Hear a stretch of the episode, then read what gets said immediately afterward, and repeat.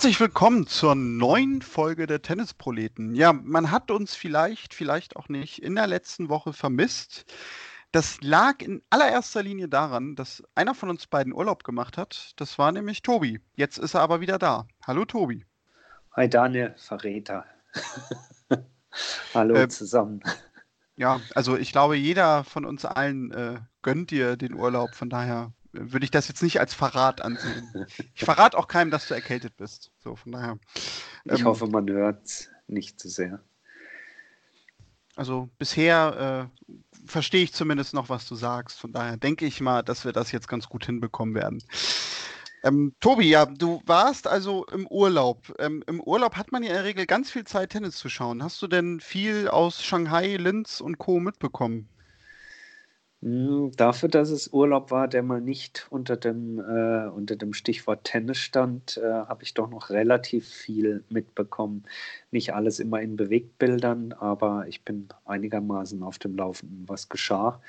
Und äh, nein, so ein paar Matches habe ich mir natürlich schon angeguckt. Dafür war das alles viel zu aufregend, als dass man da komplett hat Abstand von nehmen wollen.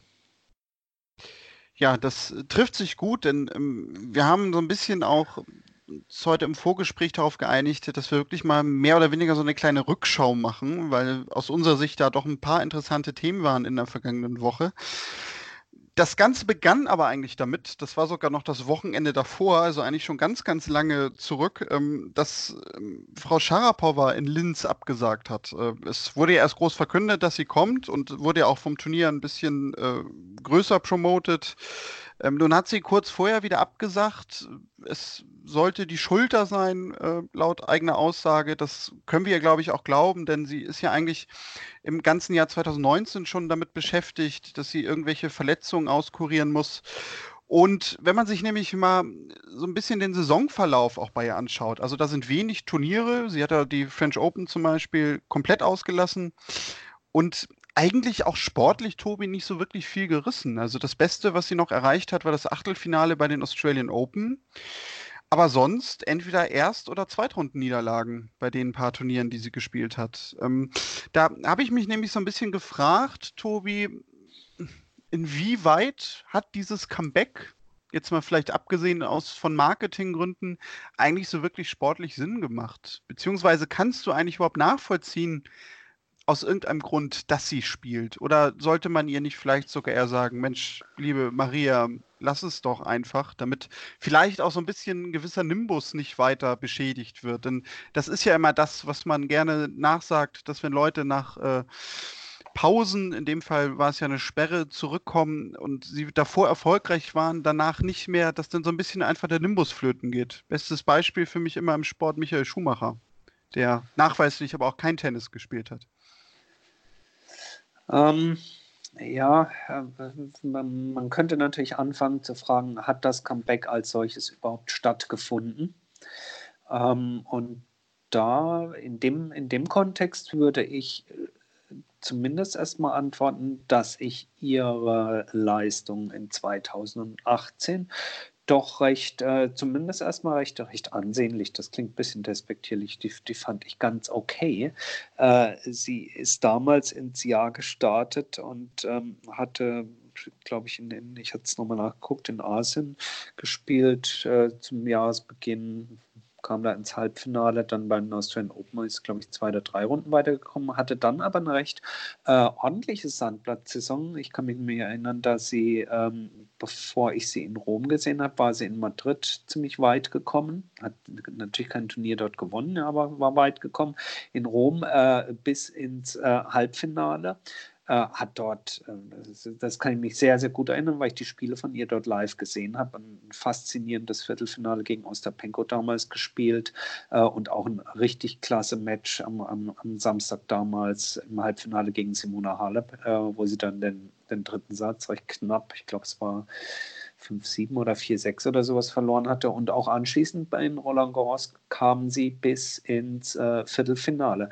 Also es war schon sowas, wo ich dachte, boah, guck mal, da könnte noch mal was gehen. Und auch letztes Jahr, also 2018 bei den US Open. Insofern das Comeback als solches hat schon stattgefunden äh, mit okayen Ergebnissen. Natürlich im, im, im äh, Vergleich oder, oder wenn das Ganze im Vergleich standhalten muss, dass wir hier von einer ehemaligen Nummer 1, von einer mehrfachen Grand Slam-Siegerin sprechen.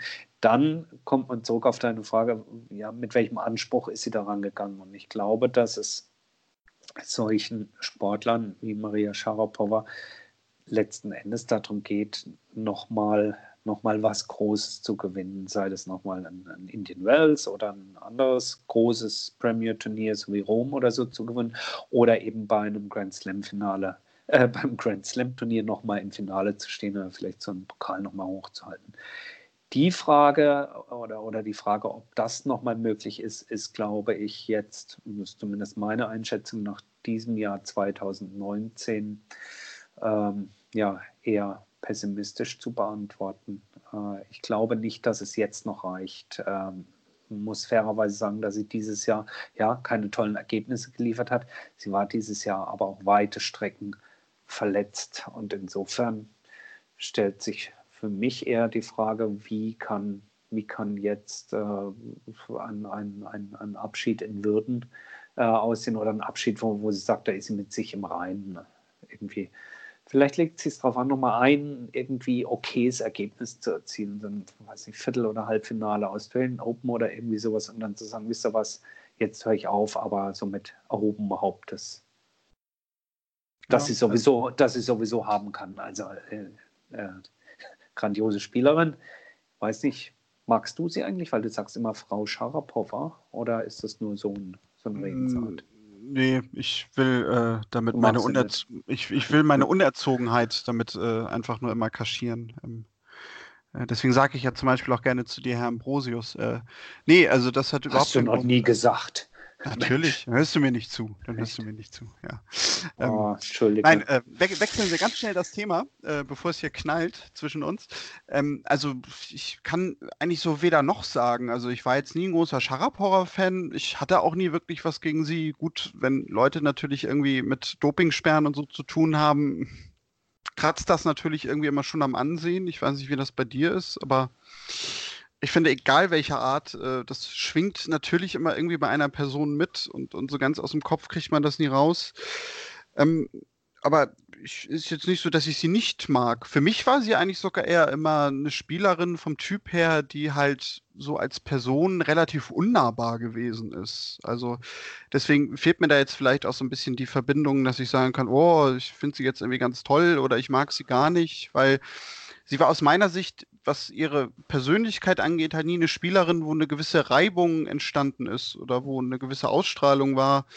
Was mir immer so ein bisschen leid hat, aber auch gleichzeitig ist das halt immer, aber das ist leider, glaube ich, in dieser Welt so ein Ding, da können wir jetzt auch viel über Sexismus und so sprechen, äh, sie halt immer sehr auf ihr Aussehen natürlich auch reduziert wurde. Ne? Sie war ja nie irgendwie, zumindest in äh, Berichterstattung, vielleicht auch außerhalb vom Tennis, die Grand Slam-Siegerin Sharapova, sondern sie war immer die schöne Sharapova. Das äh, ging mir so ein bisschen auf den Geist, aber da kann sie natürlich nichts zu. Naja, na gut, du, du nährst das natürlich auch zum gewissen Maße, oder? Ja, aber solltest du es deswegen nicht machen? Also, naja, absolut, ja absolut. Also nicht, dass wir uns da falsch verstehen. Bin ich, hm. bin ich bei dir, absolut. Aber deswegen, also insgesamt war sie für mich immer sehr unnahbar, um das jetzt mal auf den Punkt zu bringen. Und deswegen kann ich jetzt eigentlich gar nicht wirklich sagen, ob ich sie mag oder nicht mag. Ähm, ich habe mich über ihr Comeback gefreut, weil du hast es ja gerade gesagt, auch vor allem 2018 äh, war sie ja sportlich auch wirklich wieder eine Bereicherung für die Tour. Und ich habe nämlich auch mal geschaut. Also sie hat jetzt natürlich den Vorteil, wenn sie im Herbst nicht mehr spielt, beziehungsweise nicht mehr gespielt hat, weil die Saison der Damen ist ja eigentlich in dieser Woche offiziell, was zumindest das Tourgeschehen angeht, vorbei. Dann kommen ja nur noch die beiden Finalturniere. Sie hatte jetzt halt nach den US Open keine Punkte zu verteidigen. Ähm, war vielleicht in dem Fall gut, weil so ist sie jetzt in der Weltrangliste nicht noch weiter abgerutscht. Ähm, weil sie steht, glaube ich, momentan auf 137. 37? Okay. Ja, stimmt, das steht sogar. Ich habe es hier vor mir. Ja. Lesen kann ich also auch nicht. Ähm, ich glaube, man muss jetzt wirklich gucken, wie es gesundheitlich bei ihr aussieht. Ähm, ich glaube, da hängt ganz, ganz viel von ab. Mit Wenn sie sich, glaube ich, kommt sie ja noch nicht mal in die Australian Open rein oder, oder ist sie, gilt da im Moment sowas wie Protected Ranking, wenn sie Langzeit verletzt ist? Ich weiß gar nicht genau. Ja, gut, aber dafür auch für ein Protected Ranking musst du ja ein gewisses Ranking erreicht haben, dann innerhalb der Top 100, ne? Was dann quasi protected wird. Ja, ja, absolut. Also das wird ja, das, das hat sie ja nicht vorzuweisen, egal wie lange sie ausfällt. Aber gut, also da würde ich mich wahrscheinlich sogar noch eher darauf verlassen, dass sie dann wieder eine Wildcard kriegt. Würde ich mal zumindest vermuten. Aber ja, ja, klar, also das letzte, das letzte Spiel, das sie bestritten hat im August bei den US Open, äh, da war sie schon auf Rang 87. Also wenn sie dort dann sozusagen ab dort eingefroren wäre, dann könnte das noch reichen, dass sie, dass sie direkt äh, bei den Australian Open reinkommt. Ansonsten ist natürlich mit 137 bist du nicht im Hauptfeld. Nee, die, geben dir, die geben dir eine Wildcard, aber das glaube ich nicht. Ja, sie hatte halt ihre 240 Punkte verloren, ne? die sie letztes Jahr durch das Achtelfinale bei den ja. US Open hatte. Ja. Klar, deswegen ist sie dann aus den Top 100 rausgerutscht. Aber ja, also deswegen ist sie auf Wildcards angewiesen. Und worauf ich eigentlich hinaus wollte, sie wird wahrscheinlich jetzt einfach gucken im Herbst, ne? wie es gesundheitlich mit der Schulter geht, ob sich das nochmal lohnt. Und äh, da du natürlich auch dann wieder diese Abhängigkeit von Wildcards hast, weil ich glaube, dass sie sich jetzt bei Turnieren durch Quali spielen will, ist, glaube ich, nicht so ihre Intention in erster Linie gewesen. Kann natürlich auch sein, dass sie dann so in diesem Gesamtzusammenhang einfach dann doch vielleicht sagt jetzt im Herbst, Leute, das war's. Das kann natürlich sein. Ähm, ich glaube, sie wird für sich wird sie schon irgendwie eine Vorstellung haben, wie es äh, es denn dann zu Ende gehen soll. Ähm, ich finde es immer schade, wenn so große Sportler so auf die Art und Weise dann so langsam äh, da niedersinken, aber vielleicht nimmt ja irgendwie noch ein so ein Ende, dass man sagt, Mensch, okay, jetzt ist der richtige Zeitpunkt und dann, dann ist Tschüss. Ja, oder vielleicht macht sie auch nochmal eine schöne Südamerika-Tour, wer weiß. Ähm, kommen wir aber vielleicht mal zu einer komplett anderen Spielerin, über die wir uns äh, vor allem mit Markus Teil auch nochmal intensiver äh, ausgetauscht hatten, nämlich Cory Goff. Die hat ähm, am Sonntag ihr erstes Turnier gewonnen in Linz. Ähm, und wie? Und wie, und wie sie das gewonnen hat. Ja. Genau, äh, das ist, glaube ich, nämlich äh, auch nochmal die Story zur Story. Denn dass sie jetzt natürlich auch noch in diesem Jahr nach dem Hype ein Turnier gewinnt, ähm, das finde ich erstmal so sportlich gesehen äh, auch noch natürlich für den Boulevard Zufall und, und Schönheit genug. Äh, aber wie sie es gewonnen hat, das fand ich halt auch äh, sehr beeindruckend. Ähm, sie ist ja sogar noch erst in der Quali ausgeschieden, dann als Lucky ja. nachgerückt. Ja, und dann holt sie das Ding. Ähm, wie hast du das verfolgt? Hast du die Spiele gesehen? Und wenn ja, was waren so deine Gedanken dazu in dem Zusammenhang? Weil wir hatten ja so ein bisschen uns über den Hype ausgetauscht, dass wir das auch teilweise ein bisschen überdreht finden. Glaubst du, das tut ihr gut, selbstvertrauensmäßig, oder glaubst du, das könnte vielleicht sogar im Nachhinein etwas Negatives sein, weil jetzt gerade natürlich noch mehr von ihr erwartet wird? Also wenn all das, was man so liest und hört, wahr ist, dann muss sie ja ein äh, sehr, sehr gutes Umfeld haben. Ein sehr gesundes, ähm, bodenständiges, nettes, fürsorgendes Umfeld haben. Ähm, der Markus Teil erzählte das ja bereits bei uns im Podcast. Es gab jetzt auch nochmal ein, wie ich fand, sehr gelungenes Interview in der Süddeutschen Zeitung mit dem Gerald Kleffmann oder geführt von Gerald Kleffmann mit der ähm, Corey Goff Insofern, ich glaube, all das, was man da eben so aus der Distanz lesen und hören kann, sorgt dafür, dass sie sich, dass sie sich gut entwickeln kann. Und ich glaube, dass so ein Turniersieg jetzt in Linz, äh, es wird ihr Selbstvertrauen geben, aber nach all dem, wie gesagt, was, was man bisher über sie so erfährt, würde ich behaupten, das führt nicht dazu, dass sie, dass sie abhebt, ähm, sondern ähm, dass sie dass sie sich weiterhin extrem gut entwickeln wird. Ich glaube, was sie schützt, ist eben nach wie vor ähm, die Regularien, dass du als so junger Mensch hier nicht für jedes Turnier melden kannst, weil die Gefahr ist dann immer gleich da, dass man so einen jungen Menschen sehr, sehr schnell ja, verheizt oder dass, dass er auch nicht die notwendigen Regenerationsphasen bekommt. Sie spielt jetzt die Woche gleich wieder auch noch in Luxemburg. Ähm, aber alles in allem, ich glaube, 2020 dann nächstes Jahr, das könnte wirklich so dass äh, für sie das Jahr werden, wo es dann richtig, richtig durchgeht und wo dann ihr, ihr Körper, aber auch ihr gesamte sozusagen Person in der Entwicklung vor den wirklichen Prüfstein gestellt wird. Wie gehst du mit dem, und dann ist es schon kein Hype mehr, sondern mit dem medialen Dauerfeuer dann um. Denn sie wird jetzt aufgrund der Ergebnisse äh, in, in, in Linz ist sie jetzt äh, in den, fast in den Top 70. Aktuell ist sie auf 71. Das heißt, sie ist sicher in den Australian Open ähm, im Hauptfeld drin, muss keine Quali mehr spielen und ja, und dann feuerfrei. Und was dann so passiert, dem Ganzen drumherum, dann geht es nach Australien, geht es dann nach einer kurzen Pause äh, rüber nach Indian Wells und, und Miami. Und da kannst du dir vorstellen, dass die Amis natürlich durchdrehen da drüben und dann äh, alle Sportsender ständig irgendwas wollen von ihr. Ich glaube, das wird die wirkliche Feuerprobe für sie in ihrer Entwicklung. Also was ich halt insgesamt in dem Zusammenhang auch sehr schlau fand, dass sie jetzt so Ende des Jahres nochmal zwei Turniere, kleinere Turniere vor allem auch in Europa mitnimmt, wo natürlich genau dieser Hype auch irgendwie schon da ist, aber das ist ja was anderes, als wenn sie in den USA spielt. Da sind wir uns, glaube ich, einig. Ja. Und äh, aus dem Hintergrund ist es natürlich auch wunderbar, ne? wenn du dann natürlich diese Turniere auch noch gewinnst. Irgendwie so komplett anderes Land, kleines Turnier, sammelst du Selbstvertrauen und dann natürlich auch gerade noch so mit dem Hintergrund, du hast eigentlich in der Quali schon verloren und beweist dir dann aber hinten raus äh, während der Turnierwoche doch, also eigentlich kann ich alle schon schlagen, wenn ich will.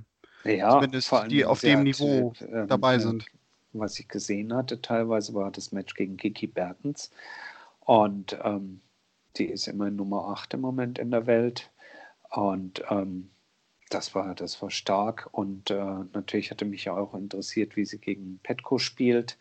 Ähm, das war am Ende auch ein mehr oder minder, aber eben klares 6-4, 6-4.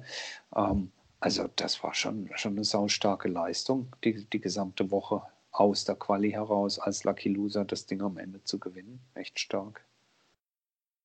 Ja, und was mich halt auch echt wundert, mit welcher einer Ruhe und Gelassenheit die auftritt. Also ja. was für eine Souveränität die auf dem Platz schon hat. Wahnsinn. Ja. Die habe ich in vielen Phasen meines Lebens jetzt mit 27 noch nicht mal. Du bist Irgendwas? aber auch noch nicht, du bist noch nicht so alt wie Andrea Petkovic, also du hast noch ein paar Jahre so eine Souveränität zu entwickeln. Ne? Dass die Corey Goff ein Ausnahmetalent ist, ja, aber so, um auf Petkos Souveränität zu kommen, hast du noch ein paar Jahre. Ja, ich, ich habe ja, hab ja sowieso gesagt, ich fange erst mit 36 die äh, Karriere auf der Tour an und werde dann im Doppel spielen. Ja, das ist ein, das ist ein also vernünftiger Zeitplan, das solltest du schaffen. Das sind noch neun Jahre, genau. Ich kann dann so in achteinhalb Jahren mal mit der Vorbereitung anfangen. Ja. ja das, das kannst du machen. Äh, vielleicht kriegst du dann mal, ähm, hast du das große Glück, dass Andrea Petkovic in der ZDF-Sportreportage über dich berichtet. Möglich, ja, wenn sie natürlich nicht da sogar noch spielt, mit, äh, ich glaube, dann Ende 30 und äh, sonntags nicht kann, weil sie im Finale spielen muss. Ich weiß gar nicht, wie die das denn machen, ob dann die Sportreportage komplett abgesagt wird. Aber ja, über Andrea Petkovic müssen wir natürlich auch nochmal ein paar Worte verlieren, denn ich weiß nicht, klingt das übertrieben, wenn man sagt, sie galt eigentlich schon so als Verliererin der Saison?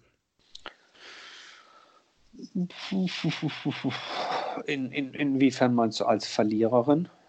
Also jetzt nicht die Verliererin, aber als eine der Verliererinnen in dieser Saison, dass man vielleicht äh, zu Anfang des Jahres insgesamt eine etwas bessere Saison erwartet hat. Ähm, es war ja jetzt nie so, dass sie immer nur Erstrundenniederlagen bekommen hat, ähm, aber es waren ja schon immer Phasen dabei, wo sie dann doch erste Runde raus ist, erste Runde raus ist. Und es war ja eigentlich auch kein Turnier dabei. Also ich habe mir auch noch mal so ihre Woche angeguckt, äh, ihr Jahr angeguckt. Ja, wo sie mal so richtig so einen Ausreißer hatte wie jetzt, ne? Also sie ist dann vielleicht irgendwie so maximal irgendwie mal ins Achtelfinale gekommen. Na, ich weiß gar nicht, ob schon. Viertelfinale ja, überhaupt irgendwo dabei war. Ich glaube nämlich nicht. Na, das Und stimmt. Sie hatte jetzt hinten raus ja eigentlich wirklich erst die guten Ergebnisse. Ja, es war eigentlich ab. ab äh, Oder das gute, das, das ja. gute Ergebnis. Also, weil, ich hatte gerade mal geguckt, sie hat in, in Peking zwar auch drei Siege am Stück gehabt, aber da hat sie halt die Quali davor mitgespielt. Also, da ist sie dann auch. Ähm, ah, ja, so ja. Ah, sie hat, sie hat natürlich ähm, bei den US Open für Aufsehen gesorgt, weil sie dort gegen Kvitova ganz klar gewonnen hatte. Insgesamt, der glaube ich, in die, in die dritte Runde kam, was für sie schon äh, eben nach dem, ähm, wie du sagst, nach dem schwachen ersten halben Jahr jetzt ähm, sicherlich ein, ein, ein, schöner Erfolg war. Naja, und äh, jetzt im Moment dreht sie, dreht sie dann nochmal auf ich glaube, es passt ganz gut so in, in, in, ihre, in ihre persönliche Zeitplanung rein. Sie sagt ja, dass ihr Tennis einfach im Moment noch zu viel Spaß macht, um es jetzt wirklich an den Nagel zu hängen. Und auf der anderen Seite weiß sie aber eben auch, dass äh, dass die Zeit jetzt nur noch begrenzt ist, äh, weil, glaube ich, ihr eigener Anspruch äh, jetzt auch, auch einer ist, dann nicht aufs Feld zu gehen und, und weggeschossen zu werden.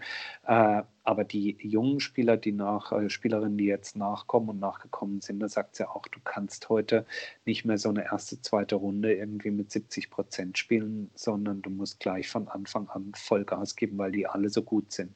Ich sagte das neulich in einem anderen amerikanischen Podcast, äh, dass einfach die Entwicklung im, im Damen-Tennis dort wirklich äh, extrem wäre, äh, extrem positiv natürlich, was die Spielqualität angeht. Und vor dem Hintergrund macht das, was sie seit so alles vorbereitet mit ihrer Karriere nach der Karriere und ihrem Zeithorizont, dass sie vielleicht noch nächstes Jahr spielt. Ob es für übernächstes Jahr dann reicht, muss man sehen. Aber ich glaube, das macht alles in allem, macht das, macht das Sinn. Ja, also ich bin gespannt jetzt diese Woche, wie sie in Luxemburg abschneidet. Mhm. Sie hat in der ersten Runde gegen Camilla Giorgi gewonnen. Ich glaube auch dann am Ende sogar relativ. Nee, sie hat, glaube ich, den ersten Satz deutlich verloren, so war das. Äh, und hat das Match da noch gedreht. Ähm, du bist ja, ein Charmeur sie... mit deutlich verloren, ja. Du bist ein Charmeur. Ich, ich, ich bin mir gerade unsicher, aber hat sie den ersten Satz nicht Jetzt lass es einfach verloren. so stehen. Ja. Lass es einfach so stehen. Nee, ich finde das gerade erwähnenswert, weil dann nämlich so ein Match komplett zu drehen, das ist doch gerade die ja, ja, ja, du hast recht, ja. Es gab, ähm, es gab einen Bagel im ersten Satz und dann hat sie 6-4, 6-4 gewonnen. Eben. Also ja. ich finde das doch erwähnenswert. Absolut. Absolut. Ähm, und jetzt hat sie gute Chancen. Ich glaube, sie spielt dann Runde 2 dort gegen Antonia Lottner. Äh, insofern Lassen wir uns mal überraschen, was bei wenn, den Damen diese Woche passiert hat. Wenn sie da natürlich jetzt wieder ins Halbfinale kommen sollte, oder vielleicht sogar noch weiter, muss man ja nämlich fast sagen, eigentlich schade, dass die Saison dann nämlich vorbei ist, weil sie dann diesen Flow, den sie jetzt gerade irgendwie so hat, nicht weiter nutzen kann. Ja. Aber ja, das ist dann einfach äh, Pech des Zeitpunkts. Absolut, absolut. Aber es ist, äh, es ist äh, schön zu sehen, Schön zu hören auch, wer sie mal hören will, auf Englisch. Sie ist ab und an Gast in dem äh, Podcast vom Racket Magazine aus den USA. Ist immer ganz interessant, weil sie ja doch einen ganz anderen, äh, oder was heißt einen anderen, doch einen gewissen Tiefgang hat in dem, was sie so über die Tour und über das Leben als Tennisprofi auf der Tour und über das Leben generell zu berichten hat. Äh, kleine Hörempfehlung mal für diese Woche. Gut, und dann kommen wir vielleicht mal so langsam zu den Herren. Die haben ja letzte Woche in Shanghai aufgeschlagen, äh, das vorletzte Masters-Turnier des Jahres. Und da hat einer gewonnen, der momentan eigentlich immer irgendwie im Finale ist oder gewinnt. Ich glaube, sein sechstes Finale im sechsten Turnier im Stück gespielt hat. Äh, Daniel Medvedev hat im Finale Sascha Zverev besiegt. Tobi, wie hoch fandest du denn die Wahrscheinlichkeit, dass Sascha Zverev ins Finale kommt. Ich habe da keinen Pfifferling draufgesetzt, muss ich gestehen. Uh, ja, ähm, äh, es war ja schon im Rahmen des Asian Swing auch bei dem Turnier vorne dran so eine Art Wiederbelebung äh, einer ganzen ganzen Reihe von jungen Spielern zu sehen. Und ähm, wenn man dem allen Glauben schenken soll, dann müssen die ja irgendwie in Genf beim Lever Cup, müssen die irgendwie ein geheimes Elixier bekommen haben. Äh, irgendwie so ein äh, Chateau de Federer oder irgendwie sowas das muss ja also unglaubliche Kräfte freigesetzt haben. Ich weiß nicht, ich sehe das Ganze ein bisschen skeptisch, sorry jetzt für diesen, für diesen kleinen Schwenk, oder was ist skeptisch? Ich denke, die haben eine Menge Spaß da in Genf gehabt, alles recht und schön, äh, aber dass das nun der ausschlaggebende Punkt war, warum jetzt dann also plötzlich Zverev als auch Tsitsipas, äh, als auch ein Team äh, wieder zu alter Form finden, ich weiß nicht wie viel Prozent. Ich halte das aber für einen relativ überschaubaren Rahmen an Prozent, was das hergegeben hat. Ich finde was anderes ähm, äh, bemerkenswerter oder, oder entscheidender. Ähm, die Belege in, in Asien sind ja ähm, dann doch eher von der schnelleren Sorte und gerade in Shanghai ähm, hat mich insofern dann die Performance der Jungen ähm, ja, natürlich positiv überrascht, aber ähm, gleichzeitig sind das auch Belege, die denen schon entgegenkommen vom Spiel her. Und äh, dass äh, Zverev endlich das umgesetzt hat, was Lendl ihm noch äh, zu Beginn des Jahres sagte. Das hat halt jetzt ein bisschen gedauert, aber jetzt hat er es umgesetzt in Asien. Er ist viel näher an die Grundlinie gerückt, äh, Ball viel früher genommen. Ähm, ja, und das lässt sich dann irgendwann dann auch in, in, in Zählbares umwandeln. So suffisant sehe ich das. Ja, was natürlich auch so ein bisschen Schlüssel war, dass er Roger Federer besiegt hat. Das war sein erster Top-Ten-Sieg in diesem Jahr. Ähm, da haben wir ja noch suffisant zu getwittert, äh, das stimmt nicht ganz. Er hat sich in diesem Jahr ja schon mehrmals selbst besiegt. Ähm, ja, Federer ist ein Gegner, ihm natürlich auch irgendwie liegt, ne? Also, weil er hat jetzt, glaube ich, in der Gesamtstatistik äh, eine Führung von 4 zu 3 aus sieben Matches. Ich fand aber, man hat das in dem Match halt auch wieder gesehen. Ähm, Federer bringt natürlich auch irgendwie das Spiel mit, was Zverev entgegenkommt, weil er versucht natürlich irgendwie selber das Spiel zu gestalten, den Punkt zu machen. Zverev kann dann halt äh, immer gerne mal seinen Meter hinter der Grundlinie stehen und dann halt sehen, dass er äh, irgendwie aus der Defensive heraus den Druck entwickelt. Oder sehe ich das so falsch? Nö, da gebe ich, geb ich dir schon recht. Ähm, gleichzeitig kann man natürlich auch sagen, dass nun äh, die äh, Formkurve von, von Federer jetzt nach dem verlorenen Wimbledon-Finale jetzt auch nicht die, die also in Federer-Verhältnissen die, die super duper beste war, äh, Cincinnati. Ähm, rausgegangen. Ich weiß gar nicht mehr, gegen wen er da verloren hat. Ich glaube, war das Khachanov oder nee, ein anderer oder Rublev oder sowas. Genau. Und gut, bei den US Open, andere würden sich freuen, wenn man ins Viertelfinale kommt, aber ähm, in, in Federer Ansprüchen war eben im Viertelfinale gegen Dimitrov Schluss. Und äh, insofern finde ich, dass ähm, dass eben ein wiedererstarkter Zverev, ein wiedererstarkter äh, Tsitsipas und allen voran natürlich jetzt Medvedev, es ist, ähm, es ist ein ich möchte nicht sagen ein schleichender Prozess. Es ist der Prozess und der natürliche Prozess, der jetzt stattfindet. Und vielleicht haben wir alle gewartet auf diesen großen Big Bang, dass mit einem Schlag äh, die Big Three jetzt von den Next Three abgelöst werden. Und das ist meines Erachtens äh, auch nochmal rückblickend auf unsere ganzen Diskussionen in diesem Podcast immer, ist, ist wahrscheinlich auch Quatsch. Ja, es findet ein Wechsel statt und er wird auch kommen. Äh, aber ich glaube, sowas ist eher ein Prozess, als dass es ein Einschnitt ist. Der wäre natürlich markanter, wenn irgendwo einer von denen mal ein Grand Slam-Turnier gewinnt und gewinnt es womöglich im Finale auch nicht noch gegen einen der Big Three, sondern die sind vorher im, im Halbfinale. Sagen wir mal, zwei von den Big Three sind rausgeputzelt im Halbfinale gegen zwei Junge und die Jungen bestreiten dann das Königskrönungsmatch sozusagen. Aber das wäre vielleicht so die Vorstellung gewesen, wenn alle immer reden von, wann kommt denn jetzt die Wachablösung. Ich glaube eher, dass es ein Prozess ist. Das sieht man sehr schön, wenn man sich die Verteilung der Masters-Siege in den letzten Jahren ansieht. Dort schaffen es äh, andere außerhalb von Federer, Djokovic und Nadal jetzt auch mal tausender Titel für sich ähm, einzuheimsen. Und das geht sukzessive nach und nach etwas mehr in deren Richtung, wo sie den Beweis noch schuldig geblieben sind bisher, ist im Bereich der Grand Slams. Und ich glaube, dass 2020 das erste Jahr sein könnte, wo es dann vielleicht so weit ist, dass vielleicht einer der vier Titel, vielleicht auch zwei der vier Titel dann eben an die nachfolgende Generation gehen. Und dann kommt dieser Wechsel. Ich sehe es eher als eine natürliche Evolution, als dass jetzt äh, den Jungs in, in Genf ein, äh, ein Zaubertrank verabreicht worden ist. Sie hörten Evolutionstheorie mit Tobias Ambrosius. Boah, ich habe viel zu viel gequatscht. Gell? Nein, alles gut. Äh, das mache ich ja auch gerne mal. Ähm, und da wir ja doch äh, eine gute Hörerinnen- und Hörerzahl haben, ähm, gehe ich mal davon aus, dass das gar nicht so wild ist.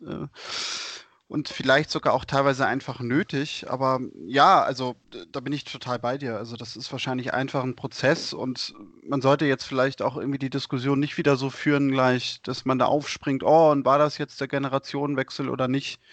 Weil die Chance ist halt auch sehr hoch, dass wir im Januar in Melbourne wieder Djokovic, Federer und Nadal im Halbfinale sehen.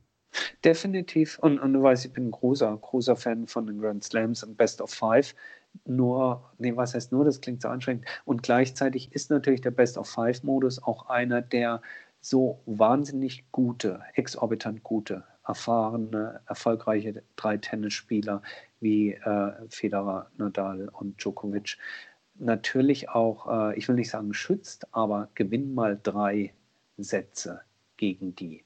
Oder andersrum, wenn du den ersten, selbst wenn du den zweiten gewinnst, du kannst dir nie sicher sein, es gibt den drei erfahren immer noch mal eine Chance zurückzukommen, während bei einem äh, klassischen Dreisatz, ähm, äh, Best of Drei Match natürlich die, die Chance ein bisschen größer ist, dass du denen schon mal einen Schneid abkaufst. Insofern, ja, wenn wir von Wachablösung oder Staffelstabübergabe sprechen, dann sind es natürlich die vier Königsdisziplinen, die vier Turniere, die vier großen nächstes Jahr, wo es sich dann äh, nein, was heißt, wo die es unter Beweis stellen müssen, wo, wo, wo spannend wird zu sehen, ob es so jemanden wie Medvedev dann auch gelingt. Ich meine, wenn er die Form halten kann oder sich sogar vielleicht in der, in der Offseason noch teilweise irgendwo noch verbessert, dann kann es in Australien schon soweit sein. Bei dem Belag, bei seiner Spielweise, why not? Ja, also das werden wir ja sogar in den nächsten Wochen auch noch verfolgen können, da die Herren ja noch ein bisschen länger spielen. Ja. Und ja, sogar auch noch ein Masters äh, ansteht, nämlich das in Paris. Dann ja, das ist ja das Lieblings-Masters-Turnier für, da dürfen auch mal andere ran. Genau, letztes Jahr war es Karen Katschanov, soweit genau. ich mich erinnern kann. Ich weiß gar nicht, das Jahr davor, Doch, war das komm, noch? Da war, das weißt du jetzt. Komm. Da war Kraj oh, wer war das noch? Da war Krajinovic im Finale. Äh, Nochmal weiter runter. Aber ich kann mich nicht mehr dran erinnern, wie er gespielt ja, hat. Kannst du dich nicht mehr erinnern, weil der Mann ist inzwischen außerhalb der Top 200. Nee, nein, da liegst du falsch. Misha Zverev hat nie ein Masters-Turnier gewonnen. Ja. Sein Bruder aus dem Ach, USA. ja, natürlich Jack Sock. Ja, ja genau. Ja. Der ja, glaube ich, sogar dadurch dann auch noch erst zu den ATP-Finals. ja, aus Versehen. Den, ne? ja, ja, genau. Stimmt. Genau. Ja. ja. aber an das Match kann ich mich an sich nicht mehr erinnern. Ich, ich, ich weiß halt nur noch mit Krajinovic, dass das so eine Story war. Ja. In den ja. ersten Tagen, genau. Ja.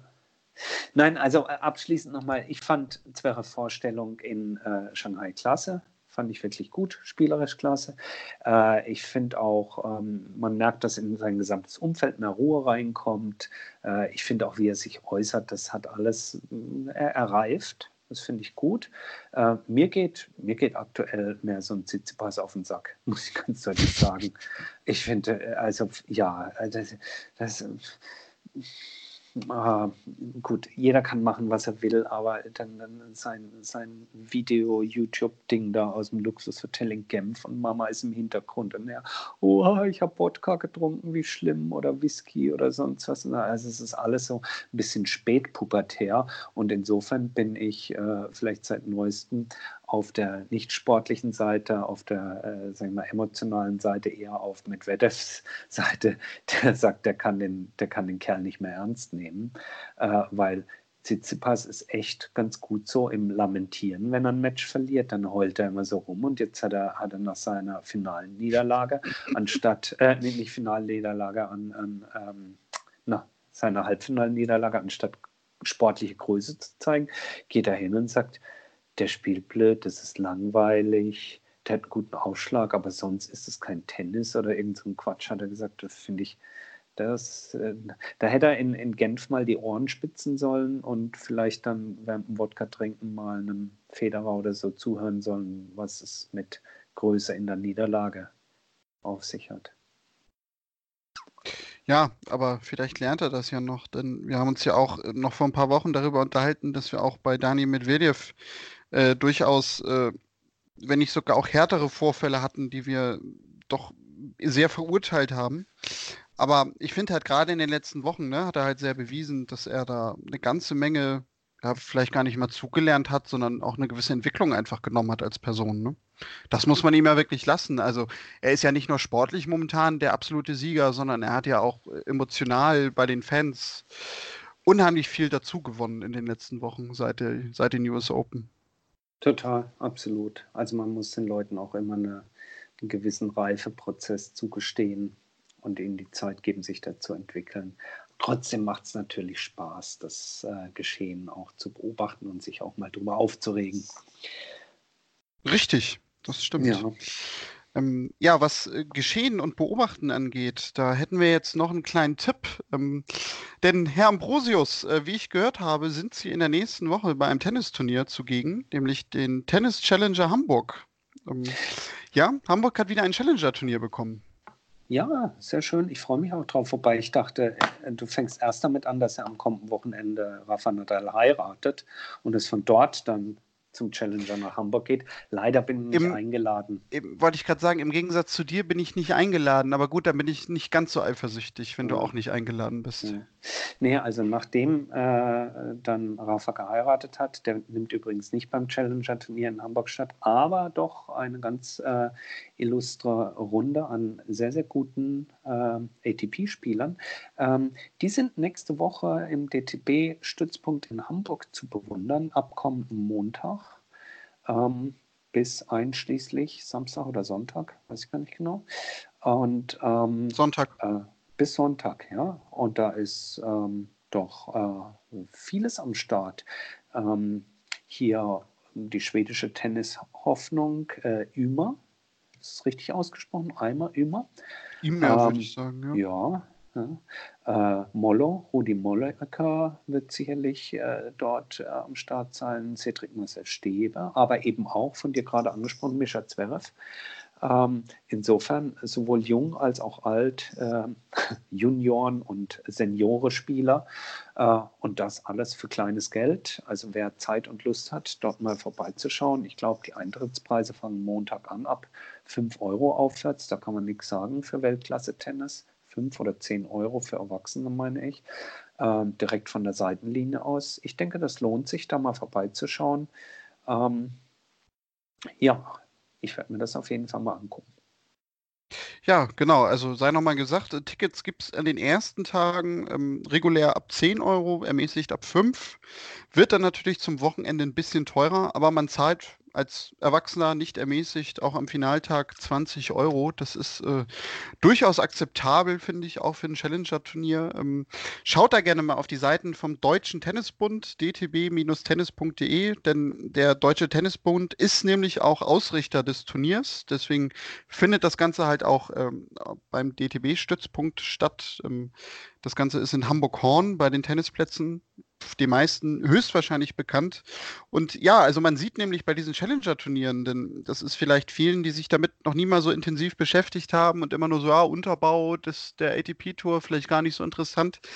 Da sieht man halt auch schon sehr, sehr viele bekannte Namen. Also, weil wenn euch zum Beispiel ein Tommy Robredo was sagt, ein Ruben Bemelmanns, Viktor Troitsky, Sergei Stachowski, den kennt sicherlich auch viele äh, als den Federer-Bezwinger aus Wimbledon damals. Ähm, die sieht man da alle nächste Woche. Oder auch ein Tobias Kampke, deren Karriere ja von einem Kollegen von Chip und Charge in diesem Jahr eigentlich schon beendet wurde. Gruß an dieser Stelle. Ähm, Cedric Marcel Stebe ist dabei, Daniel Masur, ähm, Rudolf Mollecker, sagtest du schon. Also auch viele deutsche bekannte Spieler, die man sicherlich sich durchaus mal anschauen kann. Absolut. Und mich, Kommt. wenn ihr Glück habt. Und genau, und äh, sprecht natürlich Tobi auch gerne an, ähm, wenn ihr Selfies, Heiratsanträge oder sonst was machen wollt in seiner Gegenwart? Ersteres einfach, zweites schwer. Ja, nee, unmöglich. ähm, ja. so. Jetzt spricht dich wahrscheinlich niemand mehr an, weil sie wollten alle keine Selfies. Aber egal. Äh, ah. Bevor wir das Thema vertiefen, lassen wir es lieber. Ähm, uns wird es äh, hinten raus vielleicht doch noch albern heute. Das wollen wir niemandem zumuten. Aber ja, also wie gesagt, äh, schaut da gerne vorbei. Es lohnt sich. Das Ganze kann man auch sogar im Stream schauen. Ich glaube sogar, der DDP streamt das auch bei ja. Facebook wenn ich mich nicht täusche. Also es gibt auf jeden Fall viele, viele Möglichkeiten, an diesem Turnier teilzuhaben. Sehr schön. Ich freue mich jedenfalls drauf. Ich werde ein paar Fotos von dort äh, posten auf den bekannten Kanälen. Denn wenn euch das gefällt, was wir hier machen, dann folgt uns gerne, empfehlt uns weiter, gebt uns euer Feedback auf Twitter unter Tennisproleten, auf Instagram und sogar auch auf Facebook für die, wie ich gelernt habe, Älteren unter euch. Ähm, überall sind wir unter äh, Tennisproleten zu finden. Wir freuen uns über jede Form des äh, Feedbacks, Kritik, Anregungen, Themen, die ihr gerne diskutiert haben möchtet. Gästewünsche, ja, ich weiß, Boris Becker, wir sind dran, aber auch äh, jeder andere Gästewunsch nehmen wir gerne auf. Und insofern freuen wir uns über euer Feedback, bleibt uns treu und schaltet wieder ein bei den Tennisproleten. Ich sage von meiner Seite auch schon mal Tschüss und gebe das letzte Wort an Daniel. Ja, mich würde nur interessieren, welchen Gast hat Boris Becker denn vorgeschlagen? das verrate ich nächste Woche. Alles klar. Gut, ja, dann äh, auch von meiner Seite äh, vielen Dank fürs Zuhören. Vielen Dank, Tobi. Wir hören uns dann in der nächsten Woche wieder. Nächste Woche machen wir keinen Urlaub und werden dann auch berichten ein bisschen vom Challenger in Hamburg. Bis dahin, macht's gut und tschüss.